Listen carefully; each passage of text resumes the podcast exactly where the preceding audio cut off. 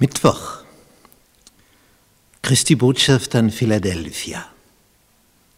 Es ist der sechste Brief an eine dieser kleinasiatischen Gemeinden. Nun, diese Zeitepoche, die steht für Jahrhunderte vom 18. bis ins 19. Jahrhundert hinein sondern von Mitte bis Mitte. Welche Zeitepoche ist das?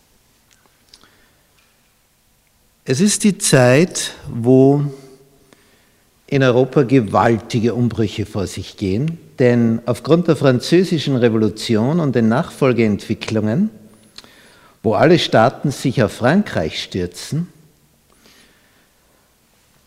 weil dort der König ermordet wurde, und jetzt haben all die anderen Herrscher Angst und setzen ihre Söldnerheere gegen Frankreich in Bewegung. Aber bei den Franzosen entsteht jetzt ein Nationalbewusstsein. Da entstehen Bürgerheere, Freiwillige, die ihr Land verteidigen wollen. Nicht Söldner, die für Geld kämpfen. Und so führt es dazu, als dann Napoleon den Oberbefehl bekommt, dass er von Frankreich ausgehend, eigentlich kommt er von Korsika, Napoleon, Spanien erobert, Italien erobert, Österreich, Ungarn besiegt, Preußen besiegt, Dänemark, Norwegen, ja und dann macht er sogar noch einen Feldzug nach Russland bis Moskau. Das Interessanteste vom geistlichen Aspekt her, 1798 schickt Napoleon seinen General Pertier nach Rom. Der erobert die Engelsburg, die Festung des Papstes, nimmt den Papst kurzerhand gefangen, transportiert ihn nach Frankreich, der stirbt dort. Das ist die tödliche Wunde des Papsttums, das in Offenbarung 13 geschildert ist, was wir dann noch sehen werden. Mit diesem Jahr 1798 ging diese Phase der 1260 Jahre des Mittelalters zu Ende, der Verfolgung, denn das war von 538, wenn wir uns erinnern, die Zeit von Byzanz, wo der Kaiser Justinian den Papst, das Papsttum etabliert hat.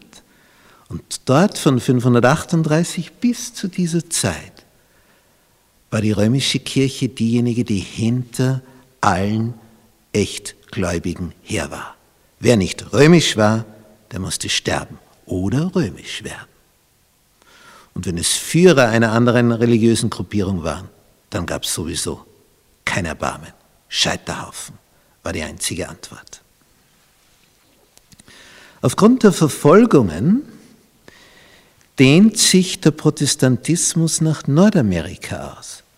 Denn von Europa ausgehend fliehen viele nach Nordamerika und es entsteht dieser Staat, der blaue, die Vereinigten Staaten von Amerika. Und sie sollten groß werden. Aber das konnte man zu dem Zeitpunkt noch nicht sehen. Aber aufgrund dieser vielen, vielen Flüchtlinge aus religiösen Gründen wurde Nordamerika ein Schmelztiegel von Protestanten aus allen möglichen Staaten Europas.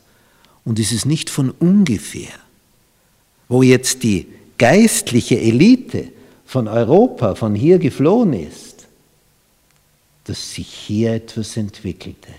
Darum entstand um 1840 bis 1844 hier speziell an der Ostküste die große Adventbewegung. Darum heißt es hier bei Philadelphia, ich habe vor dir eine Tür aufgetan und niemand kann sie zuschließen. Niemand. Ich habe eine Tür aufgetan. Man erhoffte sich 1844 diese Wiederkunft Jesu.